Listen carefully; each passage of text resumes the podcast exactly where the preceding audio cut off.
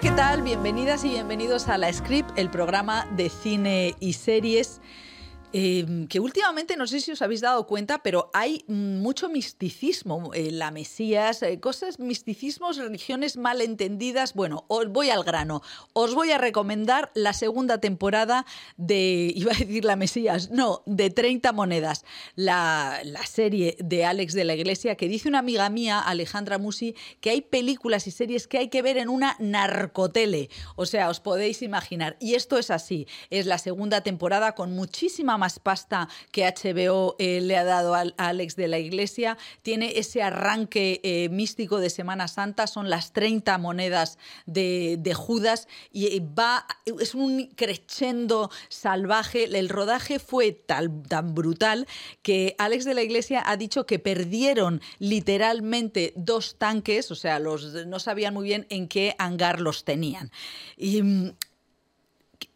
¿Qué, es? Eh, ¿Qué le pasa a 30 monedas? Pues es una serie desaforada. Si la primera os pareció desaforada, esta lo es mucho más. Desaforada y desordenada, pero con esos destellos tan brillantes que suele tener Alex de la Iglesia, con un reparto en el que hay muchísima gente fea y arrugada. O sea, es una cosa que no te lo puedes explicar porque tiene esa pasión por, eh, por los rostros que es maravillosa un, ese reparto también en el que no sabes muy bien quién es ya el protagonista. Por supuesto, Eduard Fernández cada vez le hacen más perrerías de maquillaje. Me encanta Pepón Nieto y me gusta mucho eh, Naswa Nimri, que está en, su registro borde de siempre, pero esta vez de una periodista con rastas que me recuerda un poco a, mm, Andrea Cara Cortada, aquella periodista loca vestida de Gautier que interpretaba eh, Victoria Abril en Kika allá por los 90. Bueno, esta es la serie que, os recomiendo como si fuerais a la Champion y vierais con todos los amigos, con todas las amigas,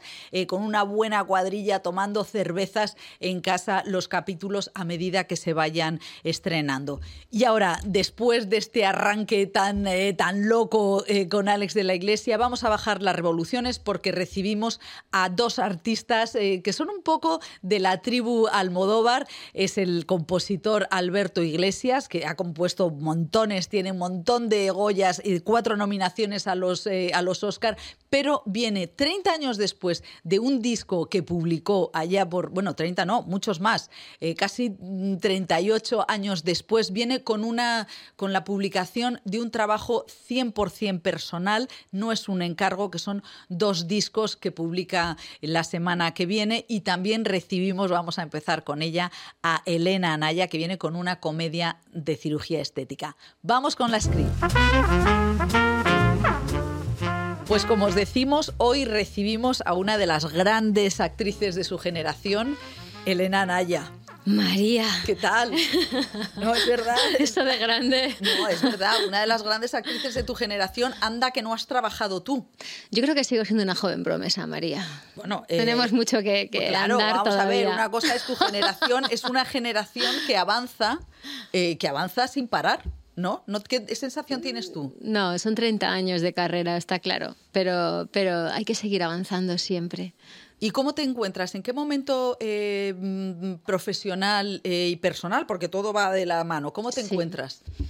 Pues en un momento profesional bonito, con ganas de, de que se vean los trabajos últimos, en concreto Mentiras Pasajeras, que bueno, esta es la segunda semana, eh, tercera semana de... Es la tercera semana porque vamos en la semana del 27. Esto es. bueno, vamos a, vamos a retomar. Eso, vamos me he dado cuenta que he dicho ¿eh? segunda y no, no, la semana que viene. No pasa nada porque nosotros grabamos y lo decimos. Vale. Eh, tercera semana. Tercera semana. Elena viene a hablarnos de Mentiras Pasajeras, que es una serie de Sky Showtime, que es una comedia sobre una una no, una, eh, una doctora, cuéntalo tú, porque es que es una, una locura. Iba a decir, es una puta locura, sí. Bueno, pues yo interpreto a, Lucía y un poco la historia gira en torno a, a, lo que le pasa a este personaje. Es una dermatóloga eh, especializada en, en, crear máquinas que hacen creer, a la gente que se convierte en, seres más bellos. ¿no? Entonces, este personaje eh, está a punto de ser, eh, está a punto de ser ascendida a jefa, a directora eh, de su empresa.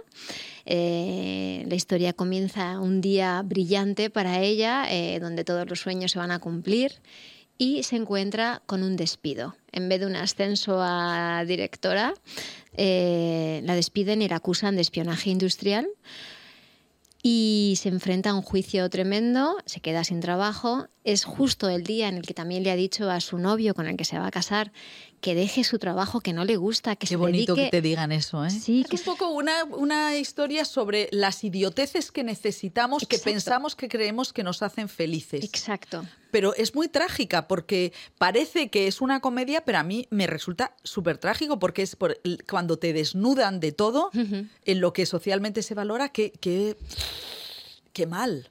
Y qué bien si el viaje es hacia el aprendimiento, ¿no? Porque es un poco el arco del personaje de Lucía. Eh, reconecta con su origen humilde, eh, porque a todo eso se tiene que inventar un negocio clandestino.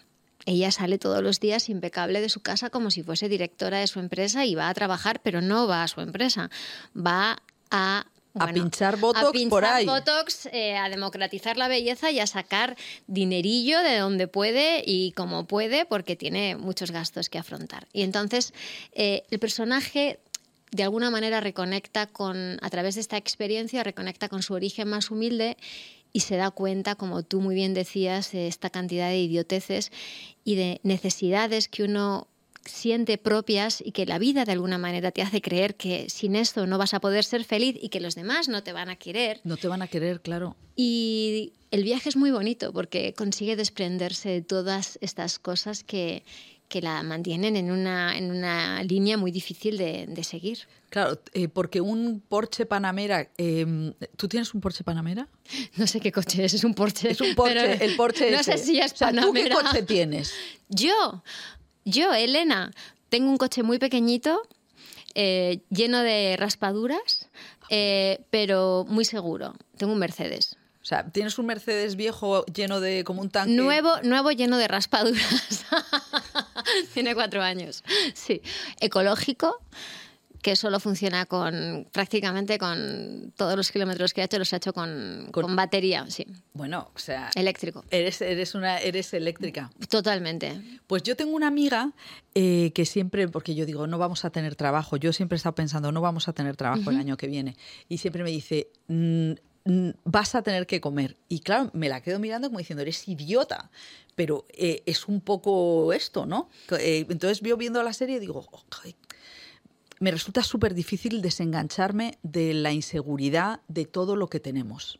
O sea, eso me resulta eh, que, lo entiendo. O sea, no, no, sé si tú eres de las que puedes vivir eh, sin, sin, casi nada. Pues. O, te has, eh, o sea, ¿te has hecho sabia o, cómo, no me he hecho o de dónde sabia, vienes? No me he hecho sabia, ni mucho menos. Pero sí hago un gran esfuerzo por intentar mantener en mi vida un equilibrio de consumir lo mínimo posible, eh, consumo local, eh, siempre no compro plátanos que no vengan de Canarias o fruta o legumbre que no sea de pocos kilómetros. Si tiene que venir, si me tengo que esperar y no comprar unas judías verdes porque vienen del quinto pino, pues no, las no se cena judías verdes, se come otra cosa. Esto y, y, luego en cuanto al consumo, las necesidades que uno siempre siente que sin ellas te vas a quedar atrás, pues intento no entrar ahí y encontrar el equilibrio en otras cosas, como, aunque parezca que estoy colgadísima, paseos por el bosque los domingos. O sea, para mí es una religión, para otra gente es entrar en una iglesia y, y orar y rezar y pedir por los demás. Yo rezo con el crujir de las hojas en otoño y de, bueno, es que yo y paso, de los árboles. Paso en tren mm. por, eh, desde León paso en tren por Palencia y mm. me acuerdo siempre de ti y digo... Eh, porque Palencia es que es una ciudad mm, que tiene esa maravillosa catedral, que tiene ese sí. románico, pero tiene una calle mayor. Y ya. Y ya. Y entonces pienso, ¿Y qué hacía aquí, Elena? O sea, ¿qué hacías? ¿Cómo eras de pequeña? ¿Qué, ¿Qué, vida llevabas? Ay, he tenido una vida muy bonita de pequeña, una infancia que recuerdo con mucha nostalgia y mucho amor, mucha felicidad, porque mi madre tenía una capacidad, y mi padre, permitiéndonoslo, eh, una capacidad única de inventar una vida para nosotros. Entonces... Eh, o sea, que los paseos por el bosque iban también iban, bueno, o sea, a mí me han llevado, no me gustaba ir a pasear. Ah, ¿no te gustaba? Cuando era pequeña, no. Como todos los niños. El otoño de Palencia es frío de narices. Hacía frío, ah. claro, y mis hermanos eran más mayores, iban a hacer actividades de más mayores y yo era la pequeña y era un poco el comodín de mi madre, entonces a ella sí le gustaba mucho ir a pasear al bosque. Y entonces, claro, se tenía que inventar, o sea, una vez inventó que había gnomos. Y entonces eh, en los chopos me subía, no sé cómo, muchos chopos están enfermos y huecos por dentro. Es verdad. Claro, entonces me subía y nada, no, no hay, no hay nada, mamá. Entonces cada día vamos a volver a buscarlos. Y claro, ya lleva años buscando los gnomos, ya esto. Y un día construyó un campamento de gnomos, sin gnomos, pero tendió la ropa, puso unos platos sobre la mesa.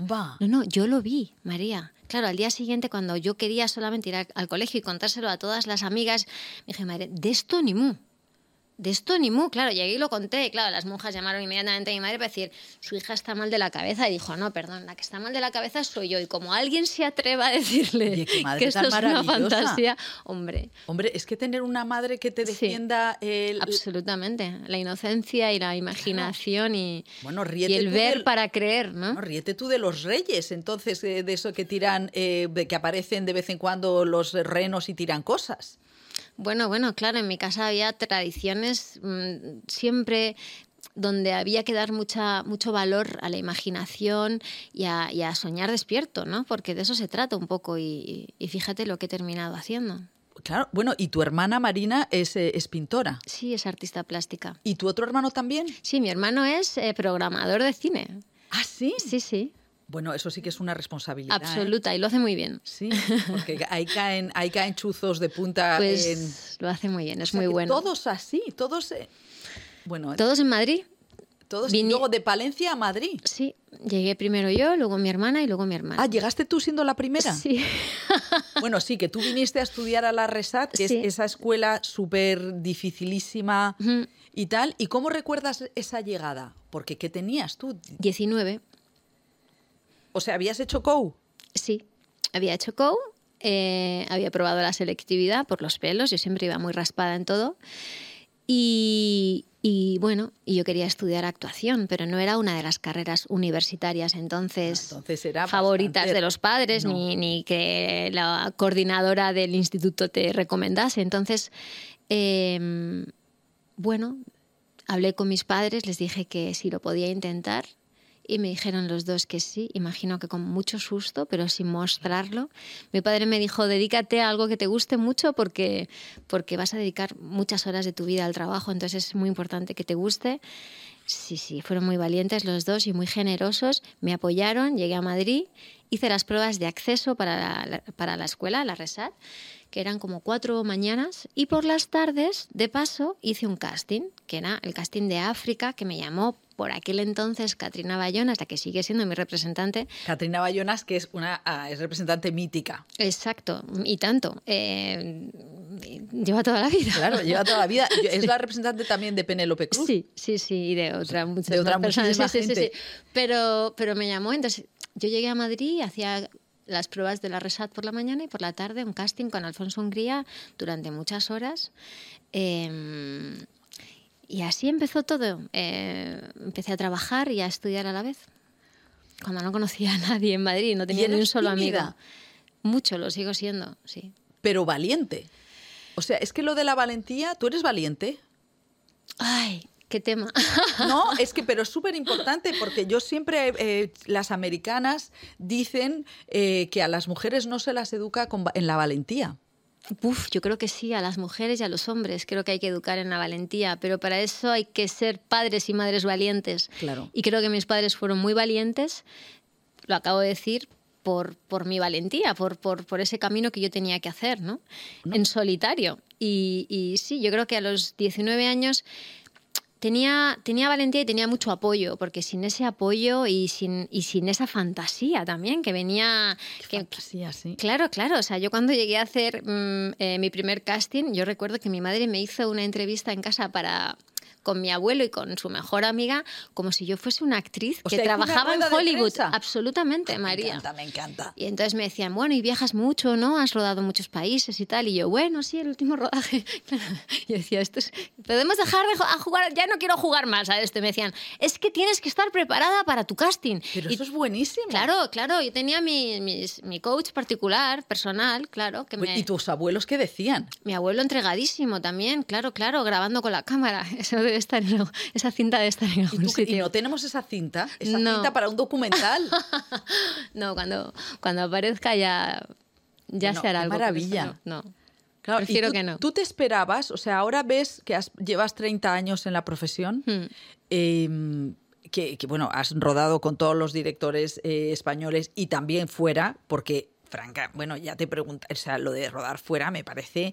Eh, me acuerdo que, que eh, Victoria Abril eh, tuvo, bueno, pues un poco que se fue y tal, y dijo que le parecía durísimo el tema del tráiler y la gelidez de, de, de Hollywood. ¿Tú cómo lo has llevado eso? Bueno, es que vamos, yo no sé si Woody Allen es simpático, no tiene pinta. O sea, eh, quiero decir, eh, tiene pinta de ser un señor metido en sí mismo y además si lo dice, que él no... no bueno, o sea, ¿cómo es ese mundo? ¿Cómo, cómo te has sentido tú, Elena, en, en ese mundo extraño, aparte que sea otro idioma, del mundo anglosajón?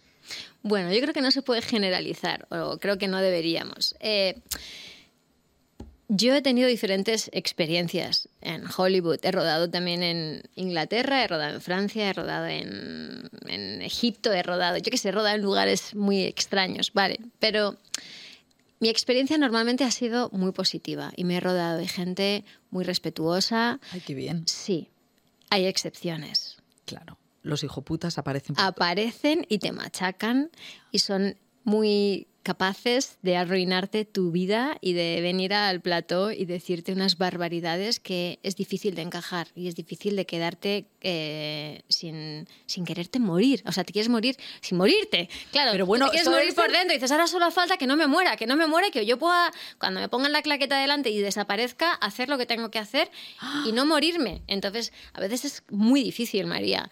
Ahí hay esa gelidez y esa cosa de frialdad y de decir, Dios mío, esto, esto, esto, esto no podría, no debería de estar pasando, pero ocurre. Cuando ocurre, yo lo había visto en otros, en compañeros, y he estado muy cerca de mis compañeros, como yo tenía a mis compañeros cuando eso ha pasado, ah, afortunadamente, porque si no creo que no estaría aquí ahora mismo sentada. Porque es pensar que te vas a morir es duro, ¿eh? No, no, no, no, no. O sea, o sea que me imagino que no es, no es una figura retórica, es tal cual. Decir, es tal cual. O sea, yo hace muchos años hice un personaje que sufría ataques de ansiedad, nunca había tenido ataques de ansiedad, entonces es muy, está muy, o sea, tú piensas cuando tienes un ataque de ansiedad que te estás muriendo. Es verdad. Bueno, pues entonces yo he reconocido ataques de ansiedad después de haber hecho un personaje con ataques de ansiedad y saber cuál era el recorrido del cuerpo y la cabeza, lo he reconocido porque afortunadamente había hecho un personaje con ataques de ansiedad y dicho, hostia, me está dando un ataque de ansiedad muy bestia, Joder. voy a estar, voy a mantenerme. Claro, cuando te pasas rodando, luego llegas a tu casa y probablemente mueras. Resucitas al día siguiente a las 5 porque tienes que volver al plato y no hay excusa ninguna de no aparecer, ¿no? Pero sí, el trabajo en general, eh, aquí, allí, en lugares lejanos y remotos, siempre me he rodeado de gente muy respetuosa, muy profesional, tanto delante como detrás de la, de la cámara hay excepciones, siempre las ha habido. ¿Y quién es esa, esa persona odiosa? Bueno, te lo tenía que preguntar. Sabía. Has contestado tú sola, has contestado tú sola cuando me has hecho la pregunta. Esa persona odiosa. Bueno, pero, eso es una, una, un, un, aprendizaje en la vida. Ay, como todo. A veces pasa también en la vida, eh, no solamente en el trabajo. El trabajo es parte de la vida y en la vida hay que estar también muy atento para cuando te encuentras con personas ruines. Está bien, porque es verdad, ¿eh? Claro. Sí, sí. Hay que saber hay que, dónde está. Hay que verlos venir. Hay que verlos venir y decir distancia, porque tampoco tú te puedes ir de una película y dices, no, yo la voy no, a terminar, querido. La voy no a te puedes terminar. ir, te puedes ir a veces de la vida en situaciones hay situaciones en las que no te puedes, no puedes desaparecer, ¿no? Mi madre decía una cosa, decía, hay gente que tiene pelos en el corazón. Y yo nunca lo entendía, digo, ¿qué es eso de pelos en el corazón? No?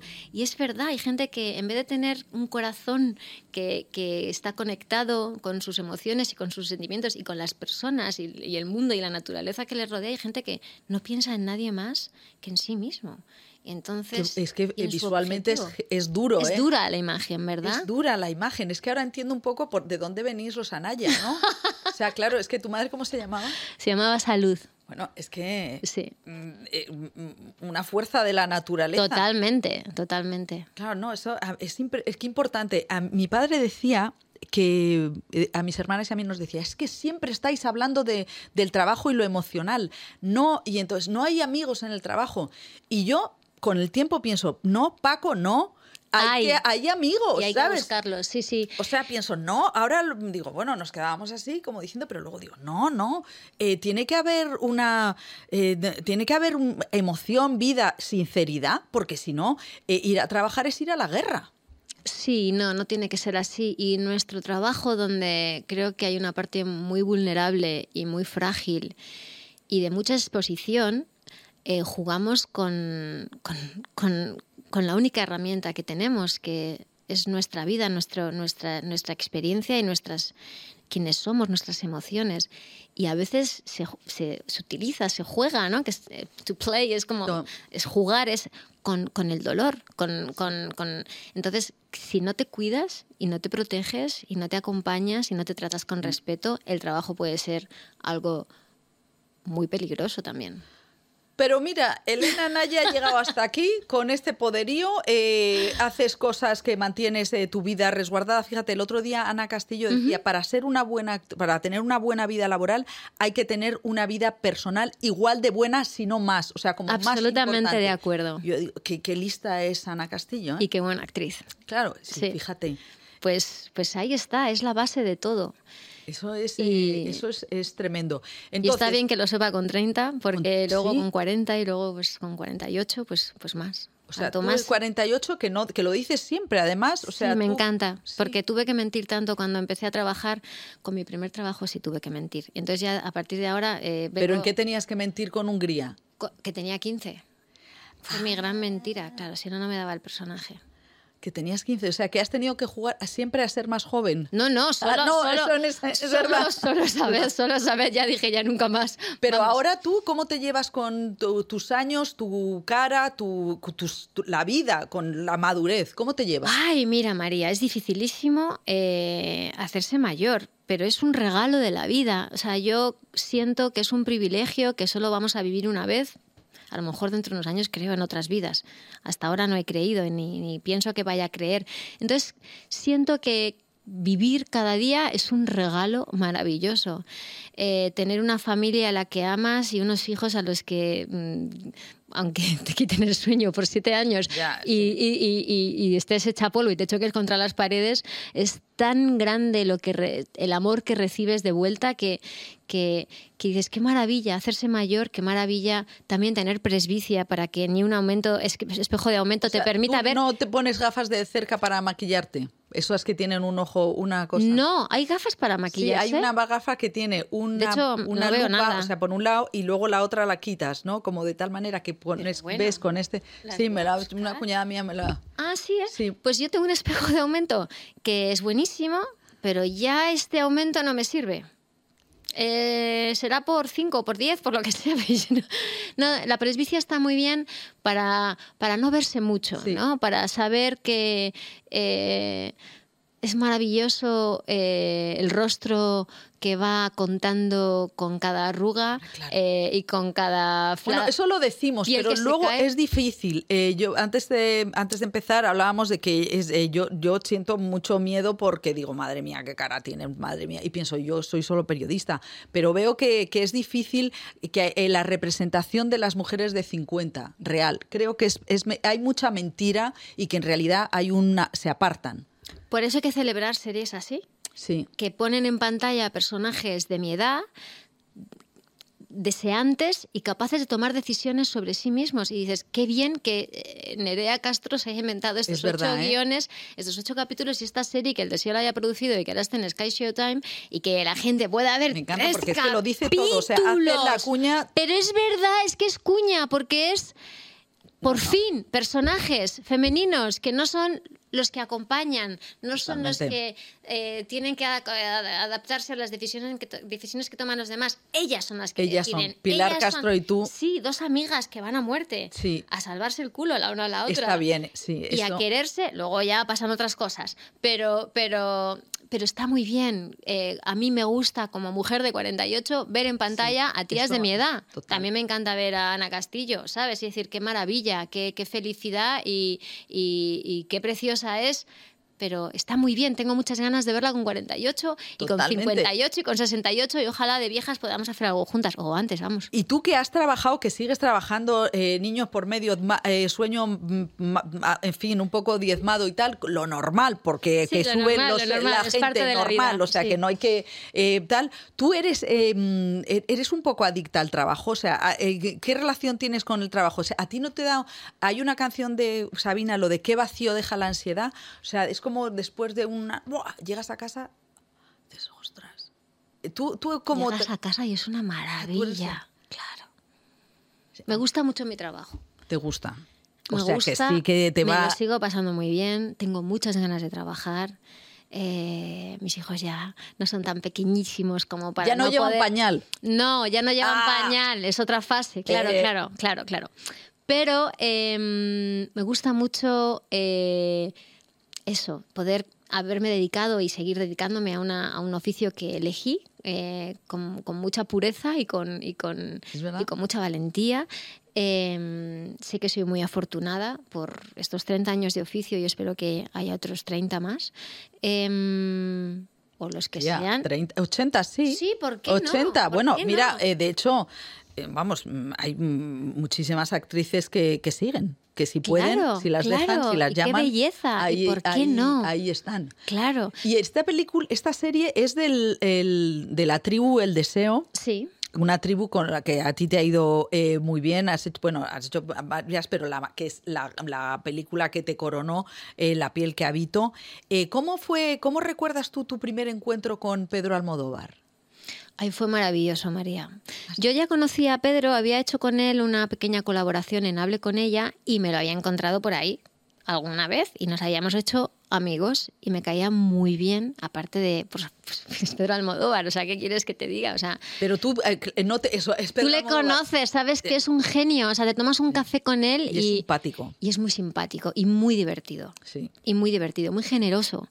Y a mí me cae muy bien. ¿Qué te voy a contar de él? Vale, pues entonces yo ya lo conocía, me llamó Esther, estaba en París rodando. Esther García, que Esther es la García, gran productora. exacto, y, casi hermana de Pedro, han ido de la mano desde años A, cuando empezaron juntos sin nada, eh, sin tener medios para producir y aún así sacaban adelante sus proyectos.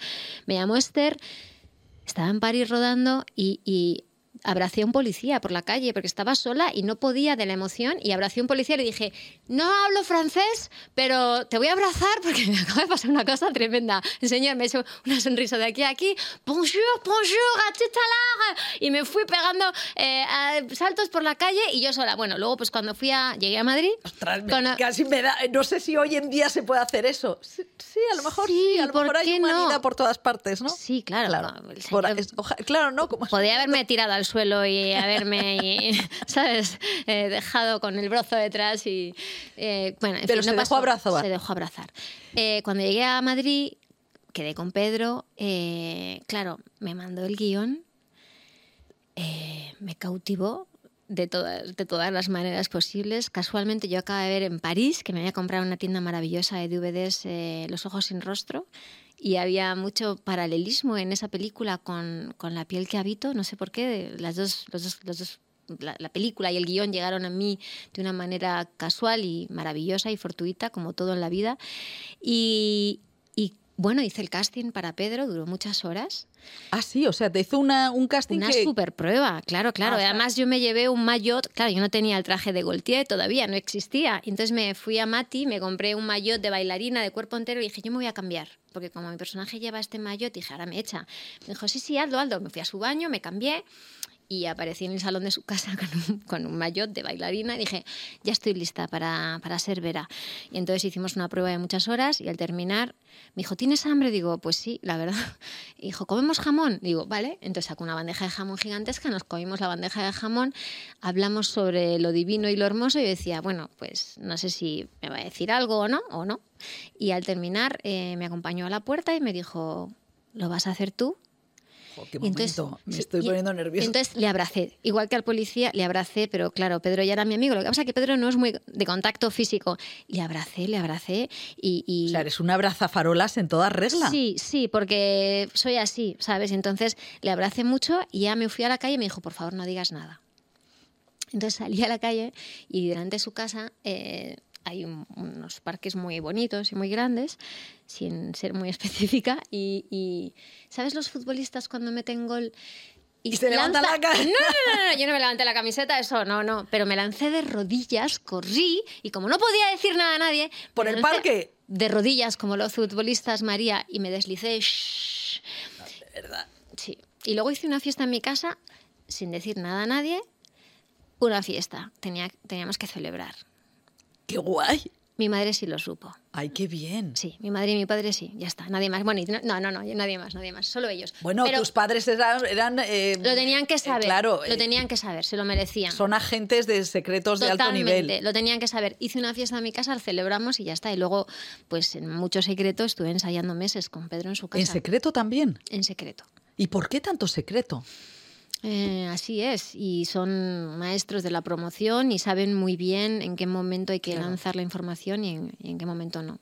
Qué fuerte. El, eh, bueno, es que claro, mm, te estaba diciendo, no nos hemos visto hace seis años que me encontré por la calle. Yo sí que me acuerdo mucho de la promoción de la piel que habito porque es tremendo. O sea, eh, os pegáis una paliza yendo a todo tipo de, actos, no sé qué tal. Y te tengo que preguntar por la, eh, tu traje palabra de honor, que no, sin implicar a nadie, a ninguna marca, pero para que veáis lo durísimo que es ser actriz. Yo siempre digo que el frío que se pasa es brutal. Yo he visto en, una, en unos Goya a Maribel Verdú pedir caldo, que yo decía, está, eh, ¿qué le está pasando? Y decía, no, no. Es que no me puedo contener, de, no puedo dejar de temblar. Sí, Exactamente. sí, sí. Eh, y entonces eh, ibas súper guapa y tal, y dijiste, este traje es muy seguro. ¿Qué ha pasado con la- los trajes palabras de honor y, Ana- y- y Elena Nayua? Bueno, ese, ese, ese palabra de honor fue... eh, Yo creo que fue... cuando, no, cuando, cuando gané el Goya llevaba un traje, pero tenía algo alrededor del cuello. No era solo palabra de honor, porque es que creo que no me he vuelto a poner un palabra de honor en mi vida. O a lo mejor alguna vez, pero estaba tan apretado, tan apretado y tan, tan, tan seguro que. Porque claro, yo la primera vez que me puse un palabra de honor fue la primera vez que entregué un Goya. Creo que en el Yo creo que en el año 97. 97, por ahí. Bueno, y entonces, o 98, 97, 98, por ahí sí, sí. Y entonces eh, me dijeron que se llamaba palabra, palabra de honor, porque es Porque al final honor- lo, lo entregaste. En- entregué el Goya, sí, sí. Palabra de honor que no se cae, ¿Palabra de honor se llama palabra de honor? que no se cae. Ah, se llama palabra de honor que Eso no me se cae. explicó el diseñador que hizo el vestido. Y entonces yo dije, sea, palabra de honor que no se me va a caer. palabra de honor que el vestido no se cae. Pues el vestido se me cayó. El vestido se me cayó al suelo, era de seda y tenía un enganche, un automático en la espalda. Yo estornudé con estos fríos horrorosos. Claro, es eh, que además los Goya son Goya. en enero, febrero. Sí, sí, sí, estábamos en el backstage, tuvimos que estar un ratito ahí esperando por cosas técnicas y demás. Y eh, el vestido se cayó al suelo, era de seda y desapareció además, o sea, era como una gasa. Y y en ese momento, me acuerdo, estaba con María Estevez, las dos entregábamos el Goya, ella llevaba el sobre, yo llevaba el Goya, le dije, toma, Estabas en bolas. Totalmente, con un tanga mínimo y, y, bueno, eh, afortunadamente la, de- la diseñadora de vestuario de ese año de los Goya acaba de hacer una, una película conmigo, Finisterre, en Coruña y era Margaret, muy amiga, y me, se- dijo, no te preocupes, y entonces sacó...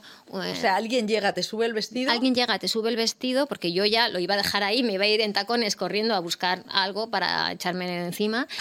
Y, y me pegó el vestido con loctite me puso unos puntos de loctite, yo apreté los brazos así, como si no hubiese mañana con el Goya, salí, entregué el Goya y yo, yo me quedé así. ¿Y qué pasó? Pues me lo tuve que arrancar a, a- a tirones, o sea, con piel y todo. Horroroso. Nunca más me he vuelto a ¿Nunca más? No, nunca más. Palabra de honor que igual se cae. Bueno, eh, Elena Naya, es tan maravilloso tenerte aquí. Tenéis que ver Mentiras Pasajeras de una mujer que dice que no miente. Tú no mientes. Se me da fatal. O sea, yo si entre las dos tenemos que contar una mentira, prefiero que seas tú la que lleve la voz cantante y yo igual te acompaño de lejos, pero no. Yo miento fenomenal. Sí, ¿eh? Ah, yo miento, considero que es un acto de servicio público. ¿Cómo me gustaría saber mentir, Yo María? me miento. ¿Qué, qué voy a hacer? Toda yo, mm, pues la verdad, no me parece. Bueno, de hecho, mis hijas mienten como cosacas. ¿En Y, serio? Claro, yo creo que es porque mentimos mucho. Pero Pues por eso eh, me ha encantado tanto Mentiras Pasajeras en Sky Showtime. que, eh, todas las semanas va saliendo. Los un cap- lunes. Los lunes, un capítulo. Elena. Ocho hay, así Ocho. que Yo he visto todos, una risa total. Muy y bien. además me da, el- me da el buen rollo de que no, no me voy a dejar pinchar. Eso sí, me, te sirve para no pincharte. Bueno, muchísimas gracias. Y ahora viene Alberto Iglesias, que parece como que... os he- le amamos, le amamos, le amaré verdad. toda la vida, él lo sabe. Yo le llamo Alberto Catedrales porque lo de iglesia se me queda se corto. pequeño, es verdad. Bueno, pues seguimos en la script. Gracias. Gracias a ti, María. Y como decíamos, pues recibimos a Alberto Iglesias. Hola, Alberto. Hola María, ¿qué tal? Bueno, muchísimas gracias por venir a la script. Eh, bueno, em- em, a Elena, que te la has cruzado, decía que te llamaba Alberto Catedrales y es verdad que tú tienes ese aire tan, tan humilde que no sé de dónde lo sacas. Bueno, no, no creo que soy humilde. Eh, no. Eh, eh, ella siempre me, me lo recuerda, pero yo me siento normal. Ah, Me gusta eso. O sea, no tengo en- ninguna especial ni devoción por, lo, por la modestia, pero tampoco por la chulería, desde luego. ¿no? No, chule- chulo, chulo no pareces. A lo mejor, me parece bien que tengas la autoestima bien eh, situada, porque eh, sabéis que Alberto Iglesias, el compositor eh, de muchísimas bandas sonoras, tienes ya lo último que he contabilizado son 11 Goyas, pero se me puede escapar. ¿Vamos bien? Bueno, vienes a la script porque Alberto Iglesias, des- desde el 90, eh, he leído que no tienes un disco tuyo, Sangre de tu sangre. Presentas dos discos, Phantom Songs y Asalto al Castillo, que son... ¿Qué necesidad? Explícanos, ¿de dónde salen estos dos discos que, que son de Alberto Iglesias 100%? De, de ti, de- ¿Qué son? ¿De dónde vienen? Bueno, siempre, eh, aparte de los encargos, eh, tengo una actividad privada de, de componer, o sea, de composición, o sea, de, de llevar a, a- a otros límites, porque el- en el cine siempre te ponen en un límite, pero de ponerme yo en otros límites de la imaginación y, y- y de estimular mi imaginación. ¿no? que, y eso después revierte también en, en la música de las películas. Eh, muchas veces eh, cosas que, la música que pensé sin tener un cometido cinematográfico han terminado siendo parte, ¿no? O sea que es, es mi, mi cocina o mi, el lugar donde pienso, ¿no?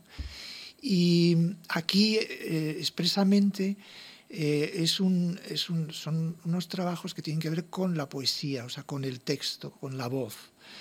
Y, eh, Son poesías, algunos son poesías. son poesías o fragmentos poéticos y, y que están cantados. Entonces, cantados de, de, muchas maneras. Fundamentalmente, he trabajado con Carlos Mena, que es un maravilloso contratenor muy conocido, y es el que más eh, me está poniendo en el lugar de los cantantes. Ah, ¿Y cómo, es, eh, cómo ha sido? Porque eh, Carlos eh, Mena es de, es de Vitoria-Gasteiz, tú eres de San Sebastián. ¿Dónde, dónde, dónde cruzáis vuestros caminos? Pues eh, en, ha sido escuchándole, escuché sí. eh, escuchando eh, grabaciones suyas de sobre todo de música antigua, él es un especialista increíble en el, en el barroco eh, y, y, bueno, me fascinó su voz eh, y le llamé, eh, al principio pensando que no le iba a interesar y resulta que le ha interesado muchísimo nuestro trabajo. Y ha sido un trabajo eh, expresamente las cuatro canciones que son el núcleo de Phantom Songs eh, han sido escritas para él, o sea, con eh, casi mm, testado casi cada fragmento y me ha ayudado a que fuera lo más natural posible para, para él. Así que son, es un trabajo hecho a la medida que, que eso es una tradición en los compositores clásicos escribían siempre para determinados intérpretes, a los que, los que tenían acceso, a los que, y los que les, les enseñaban a los compositores eh, su técnica, cuáles son las notas. Un contralto también es una voz extraña, ¿no? Es una voz muy, sí, muy especial, porque es, es, un, es una... Eh, es un registro eh, que es de contralto, de mujer, pero que lo hace un hombre. Eh, y entonces es una técnica depuradísima eh, para conseguir esa, esa fluidez en, un registro alto. Y, Carlos se ha formado en, en, eh, Basilea, fundamentalmente, en, una de las mejores escuelas de, de canto y, tiene una, unos dones muy portentosos. Entonces, hay algo de su voz que transmite ese portento, ¿no? O sea, esa, ese lugar especial. O sea que, eh, claro, porque, bueno, Phantom Songs a mí me parece que es un, oscuro, que, que, un poco atormentado a veces y, me sorprendía porque, em, claro, tú te, te, guareces en las bandas sonoras porque tú hablas de encargos, o sea, tu posición como músico es volcado hacia los demás mm. y, y eso te ha producido cansancio. No, no, me parece muy estimulante, pero es verdad que, es un trabajo en el que eh, completo la obra de un director, ¿no? Eh, lo que pasa que yo no lo veo desde ese punto tan eh, egotrípico. Ah, me gusta egotrípico, es un adjetivo buenísimo. Sino que es un trabajo para, para mm, articular la música dentro de la narración. ¿Hasta qué punto la música eh, nos puede inducir a sentir más lo que ocurre en una película? Y eso me parece un ejercicio eh, muy, muy complejo, muy difícil y muy estimulante. Y, entonces es verdad que, la autoría hmm. es de un director, pero bueno, la autoría musical es tuya. Es mía, ¿no? Entonces, eh, pero bueno, sí tengo eh, tengo que tener la cintura para las correcciones, para, para adecuarme a, ah, claro, al ¿eh? discurso que, ya está en, muchos aspectos establecido. Y, y bueno, incluso esa cintura me gusta. Claro, es una disciplina. Bueno, es que yo no sé, eh, entrevistando a Fernando Velasco puede ser que decía que dentro de la composición de, las bandas sonoras hay una disciplina tremenda que es las fechas de entrega, ¿no? Y decía que Hans Zimmer, una de sus mayores cualidades es que decían que he delivers. Él siempre entrega, entrega. Y tú dices, eh, claro, eso es como entregar, eh, es una, tú, tú, eres un, eres, eh, sufres con las entregas, eres un, un compositor atormentado por, por, ah. las presiones. Bueno, las presiones siempre son presiones, ¿no? O sea, hay veces que sí lo he pasado mal, pensando que lo que sí pido es desde el principio tiempo, o sea, un tiempo natural. Y me he ido acostumbrando a, a a poder entregar a tiempo y eh, pero sí es un eh, bueno pero si piensas por ejemplo en Bach que hacía una misa, o sea, una cantata para todas las semanas. Era algo bastante habitual. O sea, claro, era un Dickens de la vida. Claro, hacían. cada semana tenía que hacer un, un, trabajo, ¿no? Es verdad que algunas, algunos elementos mm, podría repetir, pero es asombroso la fertilidad, ¿no? Entonces hay un ideal así de fertilidad, eh, pero hay que tener mucho cuidado con la no repetición, ¿no? porque que esa, que esa, eh, esa obligación de entrega no te obligue a, a tirar del cajón donde hay cosas eso a Ennio Morricone le han acusado mucho de tirar de, cajón, pero no vamos a hablar mal eh, de, los, de los genios eh, muertos como Morricone. A mí me produce muchísima curiosidad e imaginarme a Alberto Iglesias de adolescente. ¿Qué tipo de adolescente eras tú? ¿Cuándo encuentras esa conexión con la música? Em, Porque la adolescencia es una edad en la que uno eh, se revela un poco.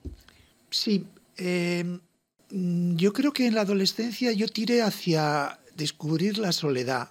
Por supuesto, ¿Ah, por supuesto los amigos, pero encontré en la música una manera de extraordinaria de estar solo, de estar en la habitación estudiando y eso me producía muchísima eh, pues satisfacción porque era un acto muy imaginativo y también de perfeccionamiento, ¿no?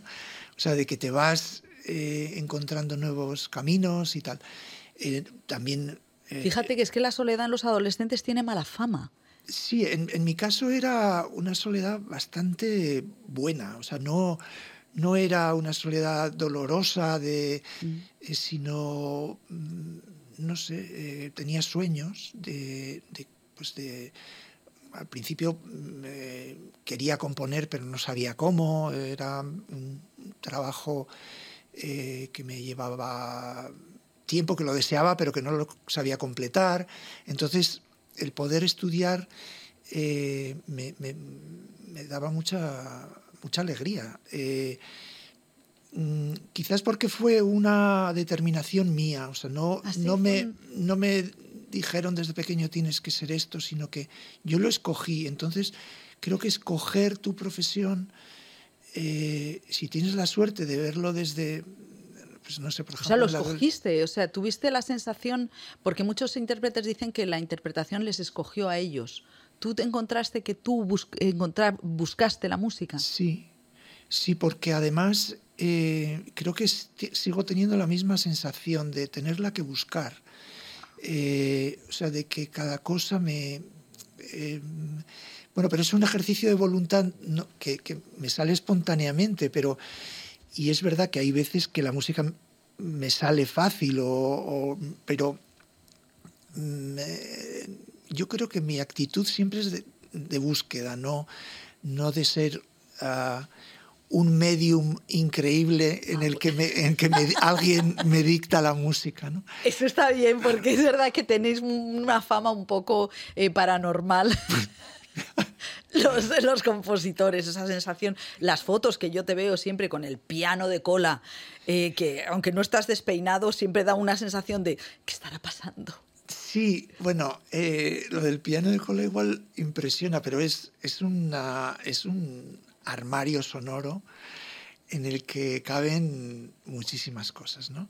Y entonces cuando era adolescente ahí también estaban pues los sueños de, de, ser compositor. O sea, desde, desde, desde adolescente. Bueno, desde los 16 o 17, pero mm, tenía poca técnica, en fin, eh, había empezado más tarde de lo, de lo, normal, o sea, había empezado a los 12, entonces tenía o sea, no eras un Mozart, interpretativo, ¿no? No, entonces tenía urgencia de, conocimiento y de, encontrar, bueno, lo que uno busca en la música siendo compositor es que, se convierta como en tu lenguaje materno, o sea, que sea, pues eso, esa fluidez y, y es una, es una persecución eh, larga. O sea, que con los años te van favoreciendo también. ¿no? pero qué bien explicado lo del lenguaje materno y también lo de la soledad, porque eh, yo creo que eso eh, arroja luz también sobre por las adolescencias. y luego, es que antes te preguntaba, es que claro, había estado mirando, pero ¿cuándo empieza a hacer eh, bandas sonoras Alberto? 1980, o sea, con toda la troupe de los vascos, de Imanol Uribe, de Hungría, de Armendariz, pero tú que te imagino yo, un chico de conservatorio, ¿cómo te cruzas con esta gente? Fíjate, hablo de ellos como si fueran mala gente. No, eran, eh, estaban eh, muy locos, o sea, muy activos eh, y con muchas ganas de contar la realidad. Ojo, sí, porque la muerte de Miquel. Sí, entonces yo venía de un mundo más abstracto, pero, pero me, me, estimulaba la realidad, o sea, el, el, poder narrar y el participar con la música de la narración, de contar algo y también de algo que, aunque ahora te describía la, o sea, resumía en mi adolescencia como la soledad, pero siempre he tenido un afán muy grande y tengo empático, o sea, de, de ponerme en, otro sitio. O sea, y ah, nunca tengo con la música mm, la necesidad de, hablar de mí. Eh, Eso te convierte en un, eh, un, artista también especial. Eh, mm, por ejemplo, estos discos que, que, hablan de mí probablemente, pero están los poemas que hablan de otras cosas que no son yo. O sea, que no, no trato de, de decir, este soy yo. Es que al, revés, creo que el, cine me ofrecía la, posibilidad de, aprender de, otros y, y, conocer eh, lo que ocurre, mm. eh, ante lo que yo probablemente estaba bastante despistado. pero qué difícil, ¿no? Ese encuentro eh, con esas, pienso en el cine vasco del principio, que era un cine violento, muy marcado por, por ETA, eh, por el dolor de, de, Euskadi, y tú te pones ahí como eh, desde tu lenguaje tan, tan emocional en contacto con esa... Esa, esa, esa, violencia que tú dices que estaban muy locos, porque claro, también querían reflejar el mundo en el que vivían. Sí, sí, había que aventurarse, bueno, como ahora, o sea, quiere decir que, Está bien lo de como ahora, pues claro. claro, es que ahora hay que aventurarse también, ¿no? Eh, y, intentar entender la realidad, eh, bueno, en nuestro, nuestro caso, desde también la imaginación, ¿no? O sea, porque la imaginación es una parte de la realidad, ¿no? Y es absorber la realidad y, e imaginar algo dentro de la realidad. Y, me, me, me gusta mucho haber empezado ahí, ¿no? Digamos, desde ese lugar en el que el choque con la realidad era muy fuerte, ¿no? Mm. Em, y, bueno, esos, fueron... Eh, pero tuve mucha suerte, o sea, es que he tenido muchísima suerte. Eh, Eso es una cosa que los ganadores dicen, pero mucha gente que no, no gana a lo mejor no se lo cree. Yo creo ¿Tú, que... ¿Tú defiendes la suerte como factor de... igual, es un, igual es un gen eh, optimista, no sé, de traducirte traducírselo uno Me encanta como lo del gen optimista. sí, porque eh, en, otras cosas probablemente no he tenido tanta suerte, pero, pero yo sí lo veo como suerte. Quiero decir que, por ejemplo, yo no había pensado en ser un compositor cinematográfico. Y sin embargo me llamaron, eh, bueno, mi hermano, eh, José Luis estaba estudiando en Londres, me pedía música para sus experiencias videoartísticas que eran muy eh, fuera de, lo que yo estaba componiendo, pero de repente vi la, que, también a través de la música se podía ver. Eso es súper bonito, sí. Y entonces, después resulta que mi primo, eh, Calo eh, Fernández Berridi, Calo Berridi, era amigo de Aguirre Sarobe, el director de fotografía. Y de repente me, dicen, oye, es que eh, tienes que hacer cine. Entonces dije, ah, bueno, o sea que... Qué fuerte, o sea, de repente, claro, decir que los directores de fotografía dicen, tienes que hacerlo. Toc, toc, abro la puerta y vente, que, que, que, tienes que hacer esto. Así que por eso digo suerte, porque sí, eso es bastante suerte, ¿no? Sí, porque además fue una época de un, eh, un, o sea, un destello que hubo mucho, el, el, cine vasco eh, surgió con fuerza. Sí, eh, da miedo decirlo de necesario, pero parecía que entonces se necesitaba mucho eh, eh, las voces que, que interpretaran, que, que, se arriesgaran y, y, esas fueron algunas. o sea, tú eres muy perfeccionista, no eres vago. Soy muy perfeccionista. Bueno, no sé, me gustaría ponerle otro nombre a lo de perfeccionista, eh, un nombre más bonito. Bueno, tú sabes que decía em, Michael, no, em, el Jack Nicholson le decía a le decía a Kubrick, eh, Stanley, ser perfeccionista no te hace perfecto. Exactamente. ¿cómo, ¿Cómo vives eso? Eh, literalmente no conocía eso. es que esa frase. me debió martirizar. Sí, pero mm, bueno, eh, sí, soy perfeccionista. Eh, no un maniático. Ah, bueno. pero, pero también a veces mm, no haber querido serlo me ha hecho no hacer muy bien las cosas. Entonces, con el tiempo me, me convertido en, más eh, perfeccionista. ¿no? Eh, pero el perfeccionismo es, es, una, eh, es una virtud romántica. Es, Por favor, desarrolle el perfeccionismo. Es una virtud romántica. O sea, tienes un ideal y entonces luchas por ese ideal, ¿no? Y, y entonces, o sea, no me parece maniática, sino más bien eh, romántica. Y además es una virtud o, una manía, en algunos casos, intermitente. O sea, que no puede ser todo el rato perfeccionista, porque también hay veces que tienes que, no saber dónde estás, ¿no? Y tirarte, y, vas, pero de repente dices, mm, voy a recoger, ah, esto no, está me encanta porque dices cosas inesperadas. O sea, que sea una virtud intermitente, me, de verdad que dices cosas que, que, claro, por eso está, vives en el mundo de la música, porque es me sorprende. O sea, no es algo que dicen los cineastas, ¿sabes? Es una manera eh, diferente de hablar de, del arte. Antes es que le preguntaba a, a Elena, que es graciosísima Elena Naya, que cómo se había cruzado con Almodóvar y ella dice que, que cuando le dio el papel de Em, de la piel. la piel, se abrazó a un guardia francés, a un general. Yo me imagino que tú, que eres más recogido, no harías eso, pero ¿cómo fue tu encuentro con Pedro, tu encuentro artístico? Eh, o sea, me impresionó mucho que me llamara.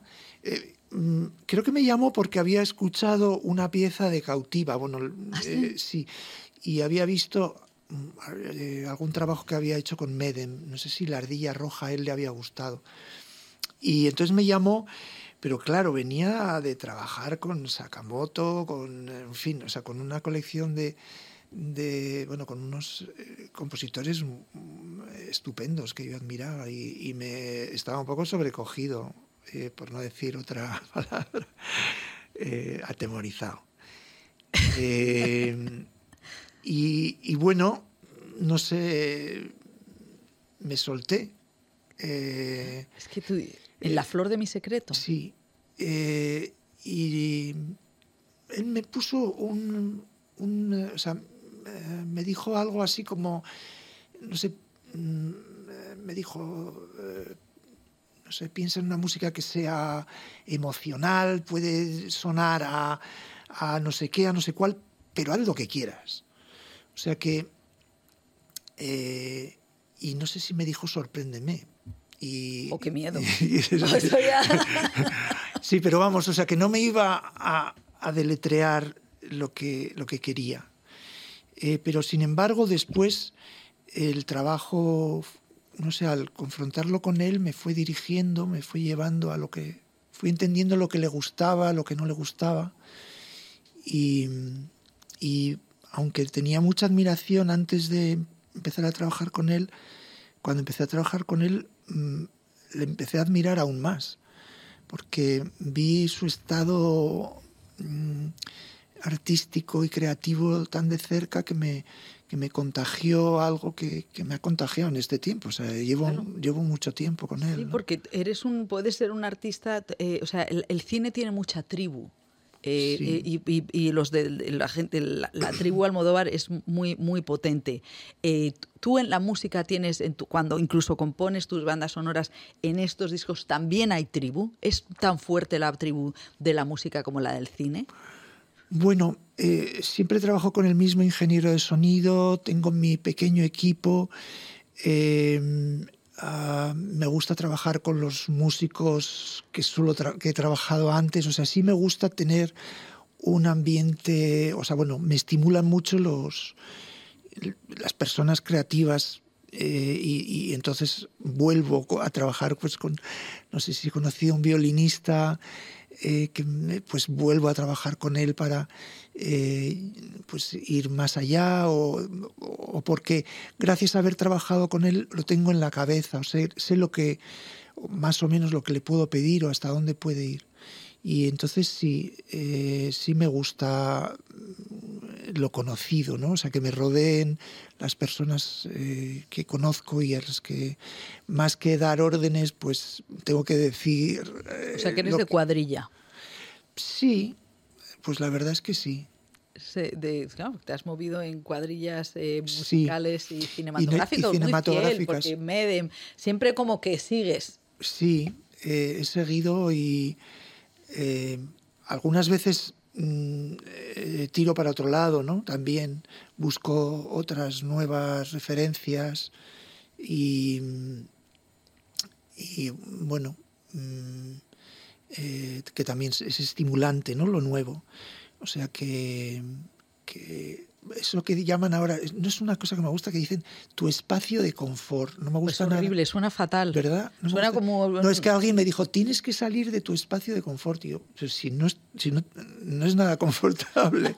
sí, es que la vida propia no es confortable, es verdad. Y tú dices, pero bueno, ¿qué es eso? Pues pero bueno, pijama, a mí me suena a pijama. A pijama. Como quítate el pijama. Bueno, yo me quito el pijama todos los días, todos los días. Sí. Bueno, eh, ¿Estos discos eh, se van a convertir ya en, un habitual? Ya te da, eh, dices, bueno, después de Phantom Songs, de Asalto al Castillo, eh, necesito compartir, porque esto es muy generoso compartir.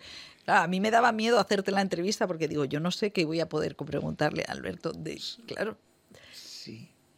No, la música da un poco de miedo de creer que es una ciencia muy compleja y que no se puede preguntar porque tienes que saber de música para preguntar, ¿no?